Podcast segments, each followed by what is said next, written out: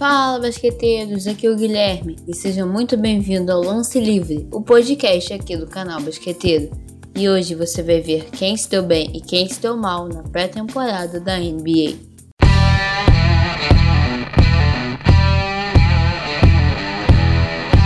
Sejam muito bem-vindos ao Lance Livre, o seu podcast de basquete aqui do canal Basqueteiro. E antes de eu te mostrar tudo sobre a pré-temporada, eu já vou pedindo para você se inscrever no canal, seguir o podcast nas plataformas de áudio e seguir o canal nas redes sociais, que são arroba canal basqueteiro no Instagram e no TikTok e no Twitter é arroba basqueteiro news. Para começar, bora ver quais foram os destaques da pré-temporada. Quando falamos nos destaques, não tem como deixar de falar do Kevin Durant, né? Que jogou pela primeira vez pelo Brooklyn Nets Olha que ele não jogava desde as finais da temporada retrasada, enquanto ele ainda era do Golden State. Nas finais, o Durant se machucou e teve uma lesão no tendão de Aquiles, que é uma das piores da NBA, e não jogou temporada passada, por isso só estreou no Nets nessa pré-temporada, mas ele já estava contratado desde o ano passado. Já que a gente está falando dos Brooklyn Nets, outro que estreou foi Kyrie Irving, que diferente do Durant, já havia jogado no passado, mas um pouco antes da temporada ser interrompida lá em março, ele havia se lesionado e não foi para a bolha da NBA, voltando a jogar somente agora.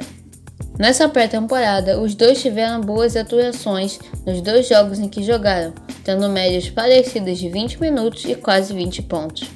Mais um que voltou a jogar foi Stephen Curry do Golden State.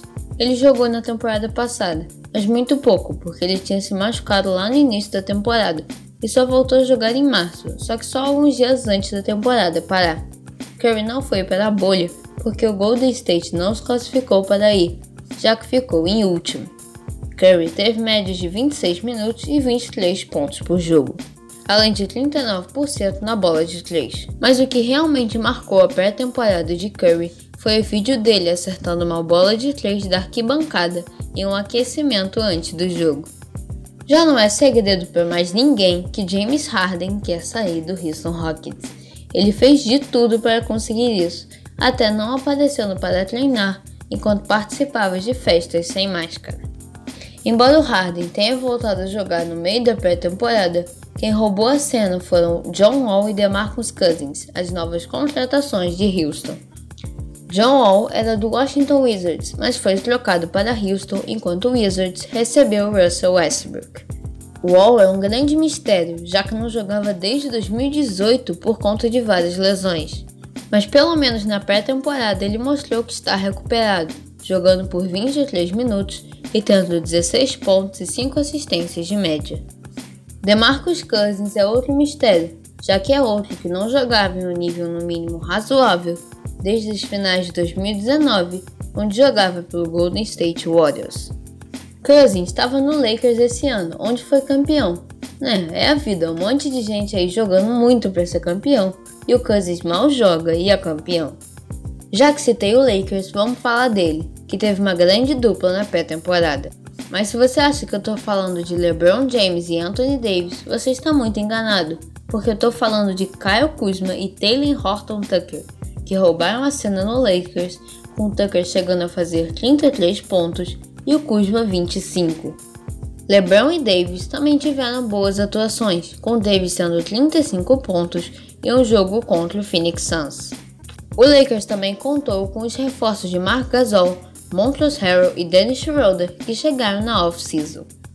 Com isso, o time fica muito mais forte do que era no passado, sendo um dos favoritos para o título desse ano. Ainda em Los Angeles, só que no Clippers, tivemos a estreia do pivô Serge Ibaka, que foi para o Clippers tentar resolver um dos principais problemas do Clippers, que por sinal são muitos, que é a posição de pivô, já que os pivôs Ivica Zubac e Montrezl Harrell, que está no Lakers agora, não conseguiam dar conta dos pivôs adversários, já que Harrell era muito baixo e Zubac era lento e não tinha mobilidade. Outro destaque na pré-temporada foi a estreia de Russell Westbrook nos Wizards, embora só tenha jogado um jogo. Westbrook fez 8 pontos, pegou 7 rebotes e deu 3 assistências no jogo contra o Detroit Pistons. O Wizards também teve um destaque brasileiro, Raulzinho Neto, que em três jogos teve média de 11 pontos por jogo, chegando a fazer 17 em uma partida contra Nets. Por último, mas não menos importante, tivemos a estreia de alguns dos rookies escolhidos no draft desse ano. Começando com Anthony Edwards, que foi a primeira escolha do draft. Ele estreou no Minnesota Timberwolves. E também Lamelo Ball, que foi a terceira, jogou pelo Charlotte Hornets, sendo elogiado e criticado ao mesmo tempo, em que não fez nenhum ponto, mas pegou 10 rebotes e deu 4 assistências. Deles vem Dan Avdija pelo Wizards e Obi Toppin pelo New York Knicks. Para mim, ambos foram injustiçados no draft, pois foram escolhidos em nono e oitavo, quando deviam ter sido escolhidos em quarto e quinto. James Wiseman, que foi a segunda, não estreou pelo Golden State, já que, segundo os rumores, pegou a Covid-19 junto com Draymond Green.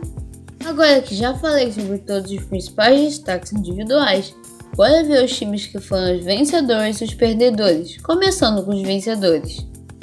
De longe, o maior vencedor da pré-temporada foi o Los Angeles Lakers, que ganhou todos os quatro jogos que disputou, saindo invicto da pré-temporada.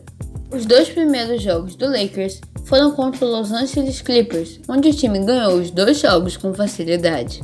Sinceramente, que feio o Lakers ficar aí batendo no irmão mais novo, que feio. Os outros dois jogos foram contra o Phoenix Suns, onde o Lakers ganhou de novo, mas com dificuldade e tendo que lidar com grandes atuações de Devin Booker. O Lakers mostrou que é um time forte e que vem rumo ao bicampeonato. Outro vencedor invicto foi o Utah Jazz, que venceu todos os seus três jogos, dois contra o Suns e um contra o Clippers. Uma boa notícia aí para o torcedor do Jazz foi a renovação do pivô Rudy Gobert, que assinou um contrato de mais de cinco temporadas por 205 milhões de dólares, ou 41 milhões por ano. O Brooklyn Nets também saiu invicto, derrotando o Wizards e o Boston Celtics. Já é um bom começo para quem pensa que pode conquistar o campeonato, o que eu não acho que vai acontecer. No New Orleans Pelicans, Zion Williamson e Brandon Ingram lideraram o, Pelicans duas vitórias em seus dois jogos, um contra o Miami Heat e outro contra o Milwaukee Bucks. Agora vamos falar rapidamente de Philadelphia 76ers, que teve duas vitórias, uma contra o Boston Celtics e a outra contra o Indiana Pacers, saindo invicto da pré-temporada, com boas atuações de Tobias Harris, Ben Simmons, Joel Embiid e Shake Milton. Memphis Grizzlies também jogou bem na pré-temporada, ganhando três dos quatro jogos que jogou. O time teve boas atuações de Jamoran, que foi o rookie do ano na temporada passada. Chicago Bulls e New York Knicks também tiveram boas campanhas de três vitórias e só uma derrota. Embora o Houston Rockets também tenha tido três vitórias e só uma derrota, para mim não é um grande vencedor da pré-temporada, especialmente pela novela de James Harden. Mas eu coloco ele como um pequeno vencedor, já que John Wall e DeMarcus Cousins conseguiram levar o Houston a um bom desempenho na pré-temporada. Agora vamos falar de coisa ruim. Vamos falar dos perdedores dessa pré-temporada. O time que mais perdeu foi o Phoenix Suns, que perdeu todos os seus quatro jogos.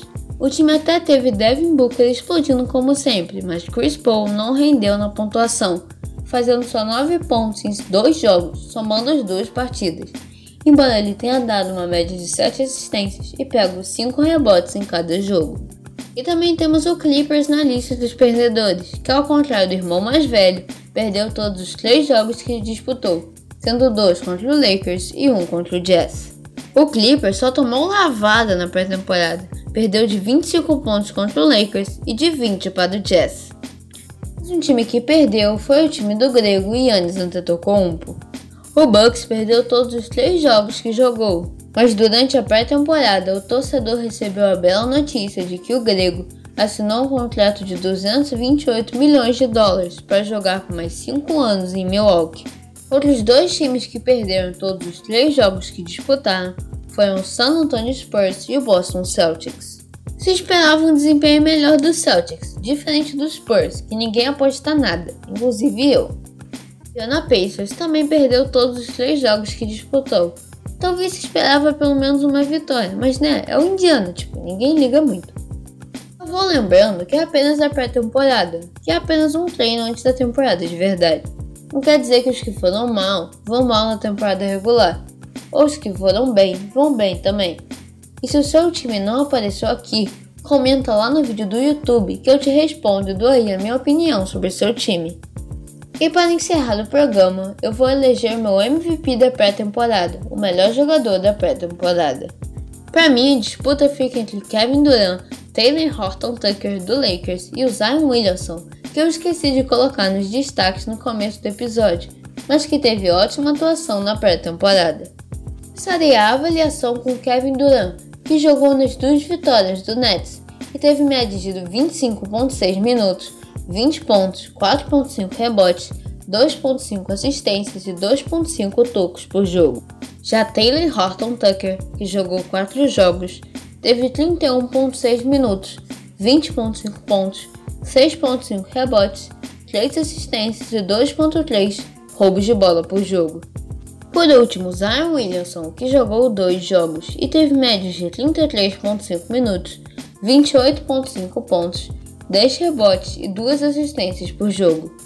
Agora que já dei todos os dados de todos os concorrentes, vou eleger o meu MVP. O meu ranking ficou assim: Kevin Durant em terceiro, Taylor Horton Tucker em segundo e Zion Williamson como MVP da pré-temporada. E para você, quem é o MVP da pré-temporada? Quem venceu e quem perdeu na pré-temporada? Deixe nos comentários no YouTube. E se inscreva no canal Basqueteiro no YouTube. Siga-nos nas redes sociais, arroba canal Basqueteiro no Instagram e no TikTok e arroba Basqueteiro News no Twitter.